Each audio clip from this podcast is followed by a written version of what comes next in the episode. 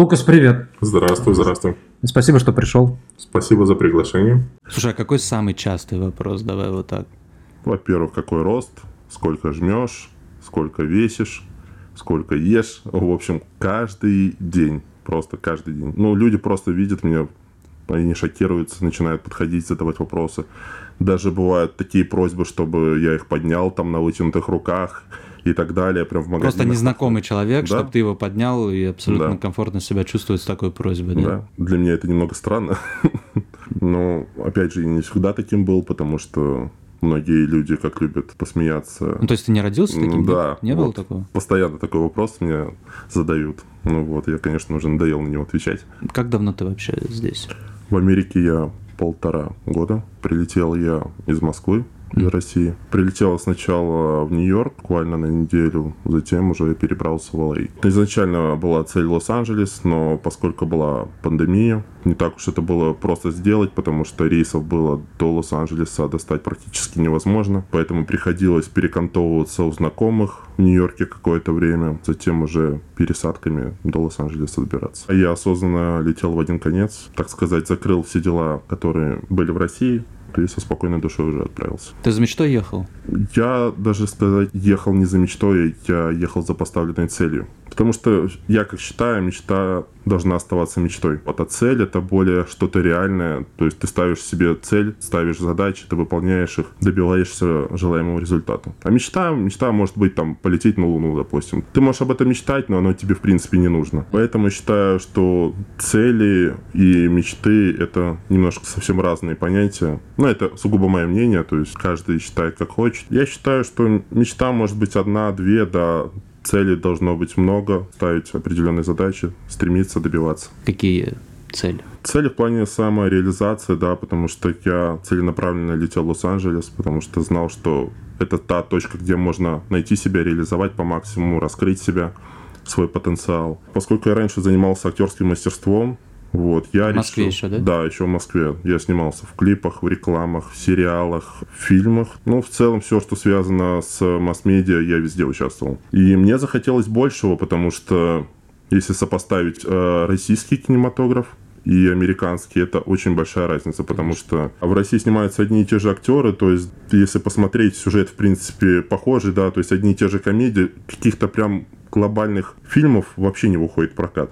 Вот. И, соответственно, я начал задумываться этим вопросом, что мой типаж, он в России особо не имеет значения, потому что не, нету, так сказать, конкурентоспособных актеров, поэтому специальные какие-то роли не придумывают. Вот. Соответственно, Америка, она более расширена в этом плане, и меня это начало подкупать. Я поэтому решил попробовать перебраться сюда и себя уже здесь реализовывать в этом плане. В России то, кого ты можешь играть, оно там 2-3 роли ограниченные, Да, если абс- правильно тебя понял. Да, абсолютно верно. То есть, если даже зайти в актерскую базу, вбить там параметры выше двух метров, там выдадут э, базе актеров просто по пальцам пересчитать. Поэтому, да, у меня были какие-то уже наработки, то есть я уже был э, во многих агентствах, базах, то есть если требовалась определенная роль, сразу же звонили, писали мне и уже предлагали уже сразу съемки, то есть я никогда не ходил по кастингам.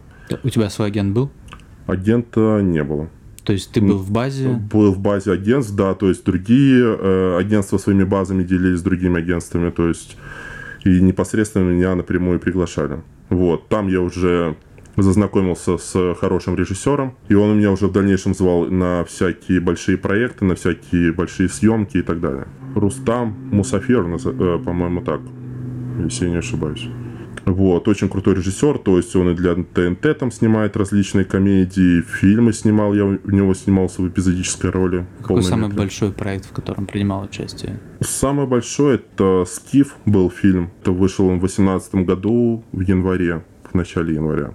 Как получилось вообще? То есть м, это для меня был первый проект. Меня позвали, грубо говоря, на собеседование по этому проекту. Предложили определенную сумму денег. Я понимаю, что мой съемочный... Можешь озвучить? В общем, мне предложили 20 тысяч рублей за съемочный день. Там должно было быть три съемочных дня. Я говорю, нет, ребят, минимум 40. То они говорят, «М, ну окей, мы посовещаемся, подумаем и все. Я понимаю, что я себе цену знаю. То есть, если эти люди захотят именно, чтобы я у них участвовал, они готовы будут заплатить. Соответственно, мне уже вечером перезванивают с агентства, говорят, да, мы пообщались с режиссером, он все одобрил. Съемки проходили в Крыму. Это съемки были между двух морей, грубо говоря. И там, соответственно, погода менялась каждые там 15-20 минут. То есть там может идти ливень, через 10 минут уже может светить солнце. Соответственно, у нас один съемочный день накрылся, потому что техника не могла на съемке вообще проехать. И мне предложили остаться еще на день. Я говорю, да, окей, если вы готовы будете заплатить, я останусь. И в итоге они мне заплатили за полные 4 съемочных дня. Съемка была очень крутая, потому что до этого я работал практически 4 месяца,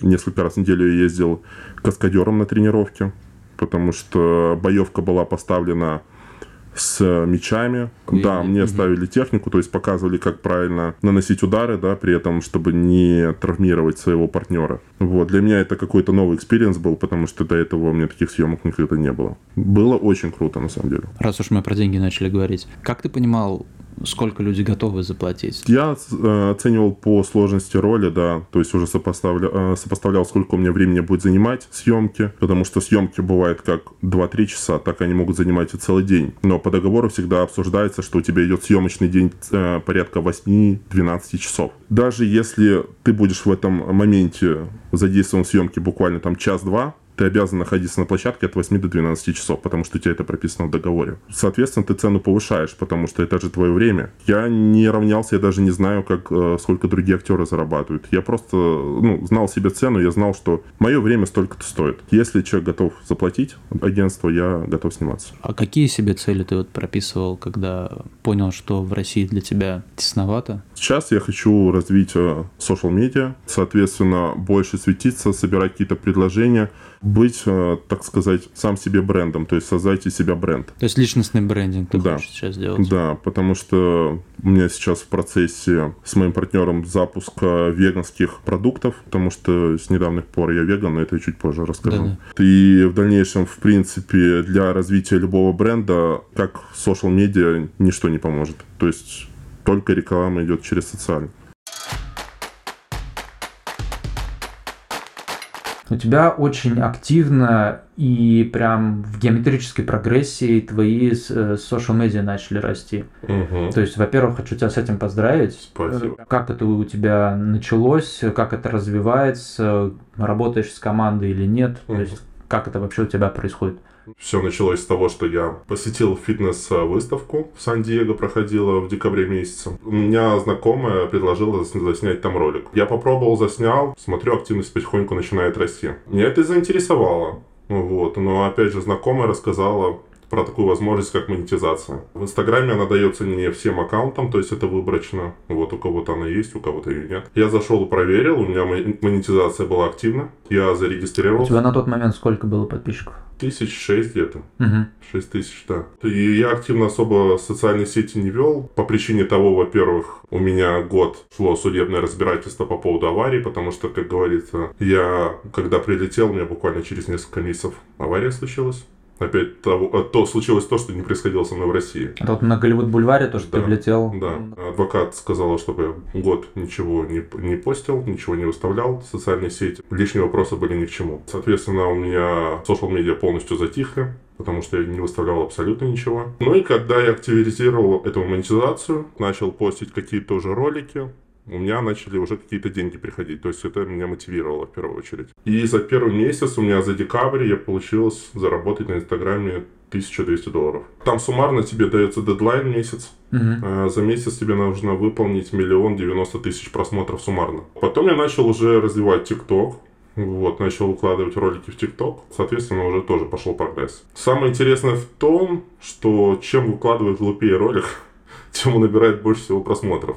Потому что когда ты сидишь, думаешь над сценарием ролика, на, подготавливаешь его, там, к съемке готовишься, то он, как правило, ну, набирает не такое глобальное количество просмотров. И уже, как показывает практика, реально, чем короче и глупее ролик вообще без какого-либо сценария, тем он залетает больше всего. И первый мой ролик, я когда зарегистрировался в ТикТоке, это еще было, как только я прилетел в Штаты, у меня ролик там набрал порядка двух миллионов просмотров. Мой первый Просто ролик. с лета. Да. Но потом было затишье, там какие-то ролики и вообще неинтересное выкладывал. Начал потом опять похожие тематики ролики грузить. И следующий ролик уже залетел на 23 или 24 миллиона просмотров. Я уже понял, какого формата ролика требуется. Соответственно, я начал придумывать ролики, которые уже имеют какой-то сценарий. Плюс э, ролики со сценарием, они как э, как портфолио идет, какие-то компании, которые хотят сотрудничать, допустим, рекламные, они уже сразу видят твою работу, грубо говоря, им не нужно где-то тебя выискивать, где-то про тебя читать, они сразу видят э, твою игру актерскую, и все. Они с тобой связываются и уже предлагают какие-то сотрудничества. Ты сказал, у тебя 20 э, миллионов, самый большой ролик. 23 где-то. Это на ТикТоке? Да. По подписчикам общее количество у тебя а, в ТикТоке сколько и сколько в Инсте? сейчас 316 тысяч. Вот, если взять статистику, последнее видео за 6 дней в Инстаграме у меня набрало уже больше 18 миллионов просмотров. Но вот у меня была как раз таки история, когда началась э, резкая, так сказать, волна подписчиков прибавляться, я познакомился с одним агентом. Это русский агент, так сказать, э, который недавно переехал в Штаты. И он запускал свое агентство. Он увидел во мне потенциал, решил за меня взяться. Вот. И в дальнейшем э, вроде начинали сотрудничать поначалу начали какие-то видео снимать, а потом, как выясняется, что у человека еще не наработанная база, у него нет знания английского языка, Соответственно, получается, все блогеры, которые коллаборируют со мной, я должен сливать всю информацию ему, чтобы он с ними общался, какую-то э, новую информацию нарабатывал. И он за счет меня хотел просто здесь раскрутиться. Вот. И, соответственно, от него никаких предложений по съемок вообще не было. Либо, если было какое-то предложение с выгодой только ему, то есть не коммерческое ни в коем случае. И, как выяснилось, что все сюжеты роликов должен просто придумывать я, а он мне просто предоставляет операторов. Суть в том, что те же самые ролики для Инстаграма, для Рилса, я так же самое могу попросить друга снять на iPhone. Тогда смысл, так сказать, делиться лаврами с каким-то другим человеком, который просто предоставляет мне человека для съемки. Ну, то есть у тебя бенефитов в этом сотрудничестве вообще. типа не было? И то есть я, получается, у меня мало времени вообще на съемку, потому что я как бы свои ролики снимаю. Я приезжал еще снимать его ролики. Я, получается, приезжаю на съемку, ни у кого никаких идей нет, и я должен сам это все придумывать. Либо просто это потраченное время. Сейчас уже там спустя сколько, несколько месяцев со мной вышел на связь еще один агент, только уже американский. Он запустил свое агентство, тоже красиво он, конечно, затирал в уши, но вот уже прошел месяц, от него как бы никаких предложений нет. Но у меня уже с ним подписан договор. Соответственно, я должен все свои предложения пропускать через него. Но я вот смотрю по результатам, за месяц ко мне приходили предложения, но через меня. То есть агент же должен сам, по сути, какие-то предложения, какие-то съемки и так далее. От ну, него как бы да. абсолютно ничего. И, соответственно, я понимаю так, что человек просто хочет моим доходом как бы делиться сам собой. То есть себе процент отстегивать за счет меня как бы мне это не очень выгодно. Я также сам могу писать другим компаниям, да, о сотрудничестве, какие-то предложения делать и так далее. Поэтому я думаю сейчас пару недель подождать. Если агент в таком же русле будет работать, я просто договор расторгну. Вот. Но мне сейчас еще одно предложение от агентства, от агентства поступило, хотя тоже со мной сотрудничать. Мне, честно, пока к этим агентам доверия вообще никакого нет. Мне получается самому лучше работать, потому что я, получается, мне компания пишет предложение, я перенаправляю к агенту, и все, от этой компании ни ответа, ни привета. Какой процент у тебя сейчас из твоего дохода social медиа идет? Во-первых, social медиа угу. идет, но с ТикТока я ничего не зарабатываю, потому что в ТикТоке, во-первых, для активации монетизации там куча нужно шагов пройти, плюс там какой-то трудный процесс с составлением налоговой декларации. Потом в конце года там какие-то формы специальные заполнять нужно. То есть с Инстаграмом как-то все проще проходит. Плюс тренерская деятельность. А чем занимался в России до переезда? До переезда. Вот последние сам, несколько лет. Вот на самом деле я во многих сферах работал. Очень во многих. Но в основном это связано с медиа, работа корреспондентом-телеведущим на НТВ телеканале, на федеральном телеканале. На самом деле очень вообще туда попал, очень случайно. То есть я на тот момент работал фитнес-тренером, и мне приходило несколько раз предложение на кастинг, там начиналась программа «Контрольный звонок» называлась. Она по выходным выходила. Туда набирались крепкие парни, но с харизмой, так сказать. Я туда Сначала думал пойти, потом не пойти. В общем, меня туда-сюда колыхало. В итоге я думаю, ладно, скажу, что попробую, так попробую.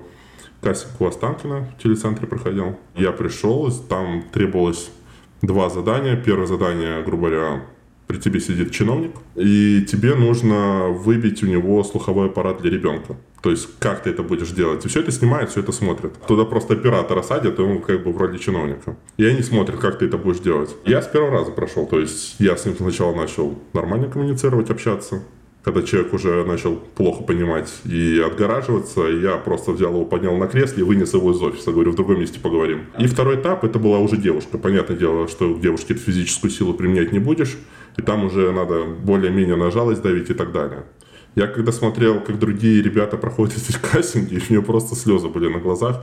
Потому что некоторые здоровые медийные мужики, которые сейчас очень хорошо в России развиты, я смотрел кастинг, как они становятся на колени, начинают вживую плакать, там умолять. То есть это не актерка была, это типа они... Да, и именно вот они пытались... То есть настолько хотелось устроиться... Нет, они именно как? перед чиновником якобы вставали на колени, начинали плакать и пытались как бы...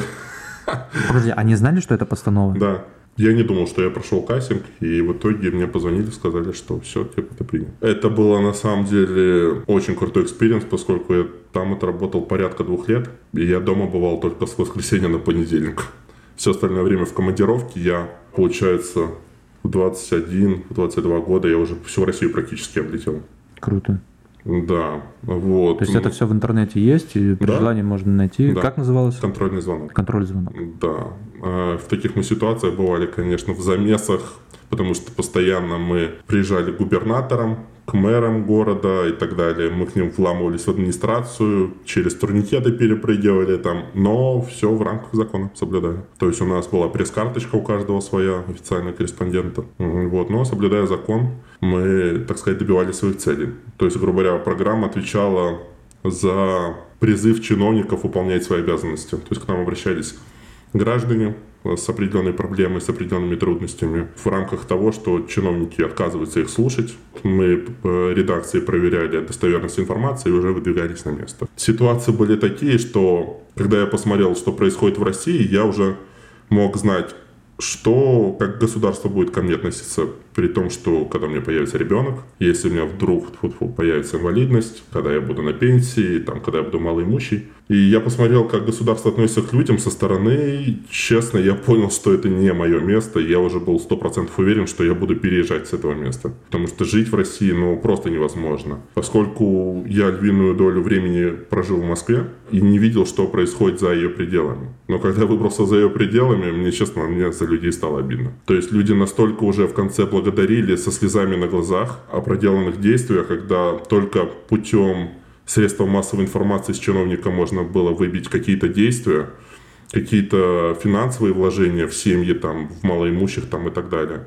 Что мне, честно, ну, мне честно обидно за за нашу страну. Насколько похабно власти относятся. С учетом того, что ты, получается, губернатором залетал? Конечно. А тебе не прилетало оттуда никаких звоночков? Или это все через редакцию? Все, Потому что... все через редакцию. То есть Но угрозы вот... какие-то поступали или нет? А, что... Вот наш последний как раз выпуск был связан с тем, что мы залетели к заседанию губернаторов, а там порядка 80 человек было, еще, еще телеканал России снимал при этом.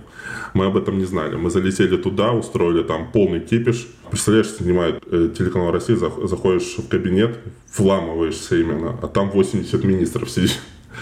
А, вот, и там был, по-моему, губернатор Тверской области, а он такой весомой шишкой является. И, соответственно, нам потом позвонили с редакции и говорят, ребят, делайте оттуда ноги, потому что, типа, за вами слежка началась. Да, там губернатора охрана забрала, там они ушли, убежали. На самом деле, если посмотреть наши выпуски, там все достаточно красочно выглядит но зачастую, чтобы выманить чиновника именно из подполья, это очень сложно, потому что к губернатору Тульской области мы каждый раз, когда приезжали, он просто вещал как э, свинья, так сказать, и закрывался у себя э, в этом, в кабинете. Слушай, ну а что, ни разу охрану на вас не вызывали? При, или постоянно. Там... У нас э, постоянно приезжал и ОМОН с автоматами, в бронежилетах, там человек по 40 в касках. И никто ничего сделать не смог. Потому что по всей России был указ дан как, типа, с нами можно себя вести, как нельзя. Не могу тогда не задать вопрос, кому на тот момент принадлежала телекомпания и чей этот указ был, mm-hmm. как с вами нужно себя вести? Насчет указа не знаю, но полиция сама так сказала, то есть мы, была такая ситуация, то есть мы к какому-то губернатору вломились, я не помню, в каком-то. И просто полиция приезжает, губернатор говорит, ну, типа, вы сделаете с ними что-нибудь? Полиция говорит, нет, типа, у нас постановление, что, типа, мы не можем, типа, с ними ничего сделать. И, по сути, мы никакой закон не нарушаем, потому что по закону э, любой чиновник обязан корреспонденту предоставить информацию, которая не является государственной тайной. Ну, это по закону. Ну, у нас на тот момент э, компания э, «Газпром» содержала, и даже президент знал о нашей компании. Но в одно, в одно время ходили слухи, то есть по интернету, что мы как бы засланные казачки из Украины, и там уже фейковые видео, как нас э, вяжут, садят в пазики, короче, и так далее. Но, честно я тебе говорю, я бывал в таких ситуациях, и бывали такие истории, такое даже в фильмах ужасов ну, Давай парочку, давай парочку. Допустим, была история, когда женщина со своими детьми, а, она была достаточно нищая, и у нее был единственный вариант только пойти в храм а, служить. Ну, имеется в виду работа. Да. Угу. Вот, соответственно, она пришла в храм, ее с детьми разделили. То есть у нее было двое детей, детей более в детский монастырь отвели, ее во взрослый хотя она сама этого не ожидала. Э, вот. И со временем она начала понимать, что она э, редко, ну, редко начала с детьми видеться. Она не могла понять, в чем дело. И самое интересное, что ей сбежать тоже было очень сложно оттуда. То есть там не совсем монастырь прям был. И она путем... Э, Это официальный монастырь, не ну, какая-то тип, секта, типа, а типа официальный... Да. При... да. Угу. И она сбежала только с трудом, там через кусты какими-то вообще оградами, она порядка 80 километров шла до Ярославля пешком. Wow. Да, потому что если бы ее засекли, ее сразу обратно притащили. Вот, то есть людей там насильно начинали держать.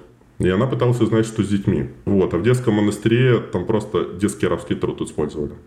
То есть дети, начиная чуть ли не от пеленочного возраста, их заставляли тележки с камнями таскать и так далее. Поклонницы Богородицы делать, если ты отказываешься их делать, то тебя просто прутами били, привязывали к лавке и избивали. Мы приехали на это место, а, там, где дети должны были быть. Якобы там вышло постановление, что детей там уже не содержать не могут. Ну, там типа судебные какие-то разбирательства были, типа эту лавку должны были прикрыть. Рядом с этим монастырем находился дом, так сказать, изба ну, домик, не знаю, изба двухэтажная, там, где жила, так сказать, заведующая всем этим монастырем. Ну, мы к ней проникли на территорию, тогда очень заснежено было, там сугробы вообще по колено были, кое-как проникли. Начали ей звонить дверь, она поняла, что это корреспондент, и начала бегать, потому что мы только видели, как немножко шторка приоткрывается, и все, человек сразу убегает. Но самое интересное, что я заметил на втором этаже, очень подозрительно были запотевшие окна и было очень много мух. А такое бывает только когда, извините, там складируют либо трупов, либо еще что-то. Ну, просто так такого не бывает. Но мы, к сожалению, так на второй этаж не пробрались. У нас получилось трудом зайти в этот монастырь. Я пока общался, так сказать, с представителем этого монастыря, там какая-то девушка была, на заднем фоне я все-таки увидел, как дверь э, в монастыре открывала какая-то детская рука, значит, дети все-таки там были. Параллельно пытались выйти на главную, на заведующую монастырем. Она только в конце, так сказать, нашего визита подошла. В это время я общался с местными жильцами, которые э, в соседние дома находились. Они рассказали такую дичь просто. То есть, что приезжали чиновники на заряженных машинах, дальнобойщики приезжали и занимались насилием детей. То есть, бешеные деньги заряжали, чтобы, так сказать, получить удовольствие. Конечно, это мне еще больше в шока проверило. Потом заведующим монастырем, грубо говоря, выбежала с этого дома, которого там все подсматривала, ходила. И потом вызвала у нас полицию. Повезло, что меня это не коснулось, но, так сказать, моего партнера, который со мной работал, на него пришла повестка в суд за незаконное проникновение на территорию. На чем все закончилось это? Честно, ничем, потому что, как выяснилось, у этой заведующей очень хорошие адвокаты, юристы в Москве, которые всю эту контору покрывают. И в итоге у нее, так сказать, она в этом в шоколаде находится. Вот и все. То есть эм, не юридически закрыть, не нахрапом даже медийным получается. Бывали такие ситуации в одном городе, что мы приехали сначала э, в администрацию города. Там чиновник настолько был э, противоположно к нам настроен, что он оператор с большими камерами запер снаружи. Э, там охрана понаехала. И в итоге остались, получается, в кабинете с ним я, а, продюсер наш и еще один ведущий. И я понимаю, что дело пахнет жареным. Я говорю продюсеру, говорю, доставай телефон, сейчас будет тут картина, походу. И в этот момент она вовремя включает телефон, и чиновник просто разворачивается, нашему второму ведущему бьет в печень и просто по лицу с кулака. И она это все засняла. Я говорю, вот контент подъехал. Э, ведущий тоже крупный парень, и повезло, что он сдержался, потому что было видно, что он был на грани. И если бы он дал ответку, это уже другие э, судебные разбирательства. Нападение да. на э, должностное лицо при исполнении, даже да. несмотря на то, что он первый да. начал там. Да. Вот. И мои, соответственно, ребята, да, корреспонденты и операторы решили поехать уже к губернатору. Но при выезде, грубо говоря, наш микроавтобус перекрыли их машины, заблокировали выезд и сказали, типа, давайте дожидаться полиции. Окей. В итоге я остался, как всегда, разбираться с полицией. Мои ребята поехали к губернатору. Они попали, э, поймали попутную машину и поехали. Я дождался полиции, как всегда, полиции все разъяснил. Меня почему-то всегда оставляли на разборке с полицией. Я с ними быстро язык нахожу общий. И э, только нас освободили. Я еду опять к губернатору, к своим ребятам. И мне звонок от продюсера, говорят, Лукас, приезжай быстрее, потому что нас тут избивают. Я приезжаю, там тому парнише, которому дали по лицу, у него весь пуховик порванный, его там пытались, э, ну, нормально отметелить, и кое-как мы губернатору все-таки попали.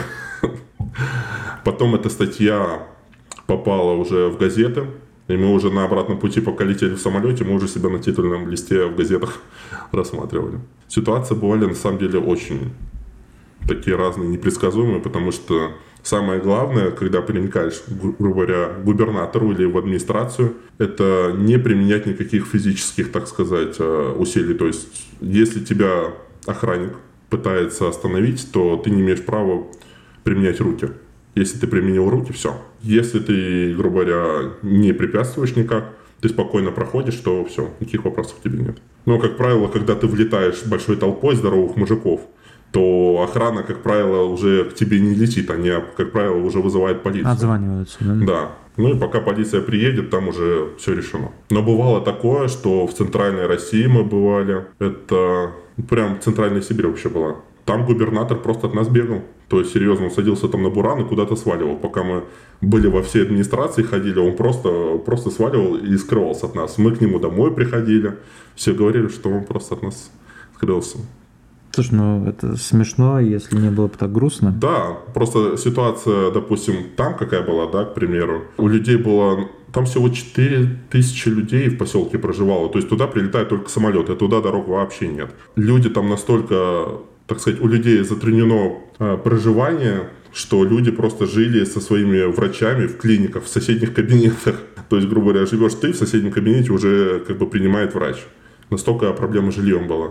Но при этом администрация э, за счет бюджета, так сказать, страны арендует вертолет, арендует автомобили разные под себя и летает, э, грубо говоря, на какие-то на шашлыки, на выпивку и так далее. Это все было реально зафиксировано. На 4000 человек губернатор покупает типа техникам крузак последней модели, чтобы ему было быстрее добираться и удобнее. То есть куда крузак на 4000 населения человек там поселок просто можно ну, пешком за полчаса пойти образно. Э, он просто все списывает на бюджет страны и все. То есть люди, у людей проблемы с жильем, у них там э, эти дома просто разваливаются и ну, люди вот так мерзко поступают. Я имя уже не помню, но на история есть, когда какого-то священнослужителя спросили, ну, у него был, естественно, Land Cruiser там в полном обвесе, он говорит, так а что вы хотите? У нас дороги такие, что если я на другой машине поеду, костей не соберешь. То есть, но в голове у этого человека не появляется мысли, мне кажется, вообще ни на секунду, что можно сделать тогда дорогу, чтобы на ней можно было проехать на любом автомобиле. А из-за чего проект закрылся? И закрылся ли? А, вот как раз-таки, когда мы последний визит сделали, когда много э, э, премьер-министров было на заседании. Да, это 80 э, да, человек. Да, после этого через несколько дней нам сказали, что наш проект все. Причем резко, просто по щелчку пальца все как бы закрывается. Далее я уже начинал массу набирать, соответственно, у меня уже какие-то кондиции появлялись, и я уже переставал ходить на кастинги, да, то есть я уже более-менее начинал со знаменитыми, со знаменитостями сниматься, в клипах, тоже в сериалах, в рекламах. Соответственно, меня начинали замечать другие люди, вот, другие агентства, и находили мои контакты, начинали приглашать. В России это было одно, но когда ты прилетаешь в Штаты, ты, по сути, начинаешь все с нуля. Но поскольку я уже этот путь прошел в России, то мне заняло, ну, лет 8, наверное, я уже знаю, к чему готовиться. То есть большая ошибка мигрантов, то, что они, во-первых, прилетают с ожиданием, что их тут встречают с пирогами, с красной ковровой дорожкой. Ты имеешь в виду именно с актерским бэкграундом или в целом? в целом. Угу. И вторая ошибка, они сюда приезжают без поставленных целей. Ошибка в чем заключается? Если у тебя не было цели в России, то у тебя не появится цель в США.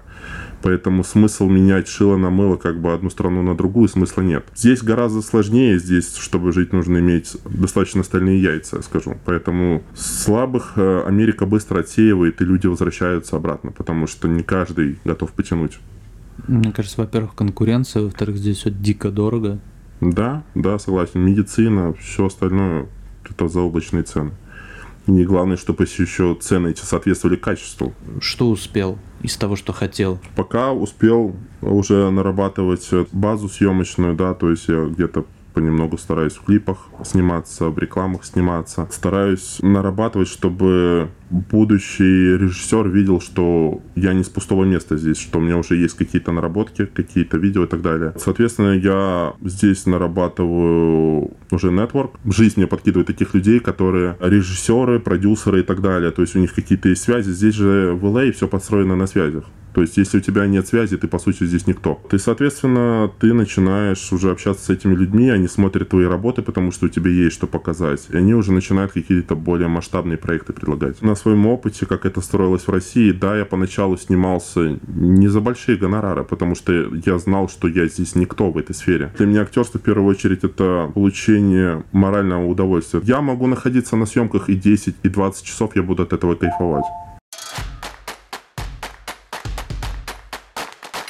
В России, получается, первый или второй вопрос этот был про эротику? Да, это самым же первым вопросом, когда я только подходил к mm. ресепшену. Причем это очень долго продолжалось, серьезно. Я не знаю, по какой причине, то есть, ну, извините, я так откровенно, я ни разу в фильмах эротического жанра не видел мужчин за 2 метра ростом, как минимум. Вот, я понимаю, что... Травмоопасно. Ну, возможно, кстати, да. Только непонятно для кого, но как бы да, ты физическое удовольствие получишь в эротическом жанре, и все, на этом все заканчивается. Кстати, я инсайты слышал, что далеко не обязательно ты удовольствие получишь. Ну, да. А если ты еще и удовольствие не получаешь, а воспринимаешь это как работу, да, у меня здесь есть, друг познакомил с одним порноактером, который уже больше 10 или 14 лет вообще в порноиндустрии, ему там уже очень много лет. И он как бы, да, рассказывал все нюансы вот этой работы. Я послушал, я много чего, конечно, представлял, но я не ожидал, что настолько все там сложно это подвязано, то, что люди именно относятся к этому как к работе. Это мы, да, там можем с виду подумать, что, ой, там, э, человек получает какое-то удовольствие. На самом деле люди туда ходят просто как на работу. Мне кажется, сложно получать на самом деле удовольствие, когда у тебя съемочная группа минимум 4 человека, выставлен свет, вы к этой сцене еще готовитесь. Да, да, да. Мне кажется, они еще здоровье, но мужчины э, препараты же пьют. Там даже дело уже не в препаратах. То есть препараты это вообще мелочи. Там они уже делают инъекции, чтобы тебя уже просто затвердевало. Что, извини? Инъекции делают в половые органы, чтобы у тебя, так сказать, половой орган был всегда твердым. То есть всегда поднятом То положении. есть у тебя постоянный... Да. Ну и, кстати, я слышал, что там не те деньги, на самом деле. То есть э, со стороны кажется, как будто они хотя бы зарабатывают. Я слышал что-то, съемочный день там, тысячу долларов, если ты не суперзвезда, это, это хорошо, если тебе тысячу заплатили для э, мужчины. Это и... еще очень много, я так скажу. Да. Тебе нужно быть прям титулованным актером, то есть у них же свои там Оскары есть и так далее. Тогда ты будешь нормально зарабатывать.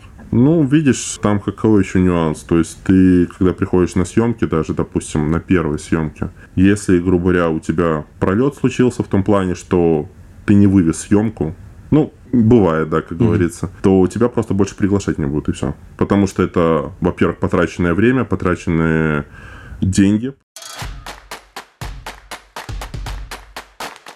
Я еще расскажу по поводу Америки, то, что у меня с самого детства было внутреннее чувство, что как будто я родился не там. Это вот было это Прям ощущение? такое ощущение, До, что до, до того момента, как вот ты сказал, э, мне фрик, еще да, лет пять было, шесть. Вау. У меня всегда было, да, чувство с детства, что как будто меня подменили. Мне всегда казалось, что я родился не там, даже по той причине, что у меня родители постоянно любили русскую музыку слушать. Я просто не выносил русскую музыку. Я постоянно, когда еще Европа Плюс радио, было Европа Плюс, когда... Кстати, прикольное радио было. Да, было там, потому что только иностранные треки играли. То есть там не было мешанины с русской, то, что сейчас вообще происходит. Вот, и мне постоянно нравилось треки слушать, и мне постоянно бесило то, что родители постоянно выключают, как я только включаю Европу Плюс, включают вот этот русский шансон, и начинается это слушание. Я, ну, с детства я не любил Россию. По факту, на самом деле, знаешь, я, наверное, всю жизнь был интровертом, я даже с родителями особо не общался. От отца мне нечего было брать, потому что я с ним, с ним контракт находился. С матерью, да, общался, но она, так сказать, что-то женское дать, да, но именно саморазвитием, самодисциплиной занимался конкретно я сам. Отец, так сказать, сильно доминировал физически, бывали рукоприкладства и так далее. Я понимал, чтобы мне постоять самому за себя, мне нужно стать больше, мне стать э, нужно мощнее и так далее. Я начал ходить в зал, причем я пошел сначала в первый зал возле дома, мне еще тогда было лет 17. Мне сказали, «Эй, мальчик, тебе еще нет даже совершеннолетнего возраста, типа иди отсюда. Как получилось так, что ты не стал походить на своего отца? Ну, во-первых, я в 13 лет дал себе обещание, что я никогда не буду похожим на своего отца. Хотя, как бы я его не любил, я понимал, что это, ну, как бы родители не выбирают. Но я себе дал такую просто клятву, что я буду полной противоположностью. А ты простил или... ну, Да, знаешь, бывало много таких ситуаций непонятных, недосказанных. Э, То есть для меня это какой-то загадка была. Но я с ним очень мало общался, хотя мы жили вместе. Когда, допустим, мы мирились, да, я там подходил, пытался с ним на- начать общение, но я понимал, что мне общаться с ним не о чем. Лука, скажи, пожалуйста, что бы ты хотел сказать ребятам, которые только начинают, неважно, это переезд, смена страны или просто они начинают свою жизнь заново. Что бы ты посоветовал, чем бы поделился из своего личного опыта? В первую очередь нужно выходить из зоны комфорта. Это самая главная основа из основ. Находясь в комфортном положении, находясь в комфортных условиях, вы никогда не будете прогрессировать. А находясь на, на нейтральной волне, это самое худшее, что может быть. Поэтому некоторым людям, да, для прогресса либо нужно самим себя подталкивать для выхода из зоны комфорта, либо их, как правило, подталкивает жизнь. То есть она их опускает сначала на самое дно, затем человек попадает в две ситуации, либо он находит в себе силы и начинает идти семикратными шагами вперед, либо остается на этом же дне. Всегда пытайтесь расшатывать а, это нейтральное звено, потому что находясь да, в нем, вы никогда, абсолютно никогда да, не сможете прогрессировать. То есть только зона комфорта. Мне только это помогало. Никто, допустим, за вас не будет делать какие-то шаги навстречу чему-то неизведанному. Самое главное не воспринимать страх как врага. В том случае, когда вы страх начнете воспринимать как союзника, только тогда вы сможете найти свое нужное положение и двигаться в нужном русле. Потому что зачастую люди делают а, ошибочное мнение, потому что думают, что вот, страшно сделать шаг в неизведанное, но сама суть, что люди дольшее время боятся, чем стоит побояться несколько секунд э, сделать сам шаг, и потом получить плоды сделанного. Это так же самое, когда вы, допустим, пытаетесь прыгнуть э, с парашютом, вы всю неделю сидите, переживаете, а потом получаете неимоверный кайф. И вопрос, стоило бы бояться всю неделю, когда стоило бы побояться несколько секунд на выходе из самолета, чтобы потом получить нужные бенефиты от сделанного. Поэтому никогда не стоит а, страху уделять долгое внимание, а стоит его воспринять как союзника и двигаться в нужном положении. Спасибо тебе. Да. Спасибо, что большое. пришел. Спасибо.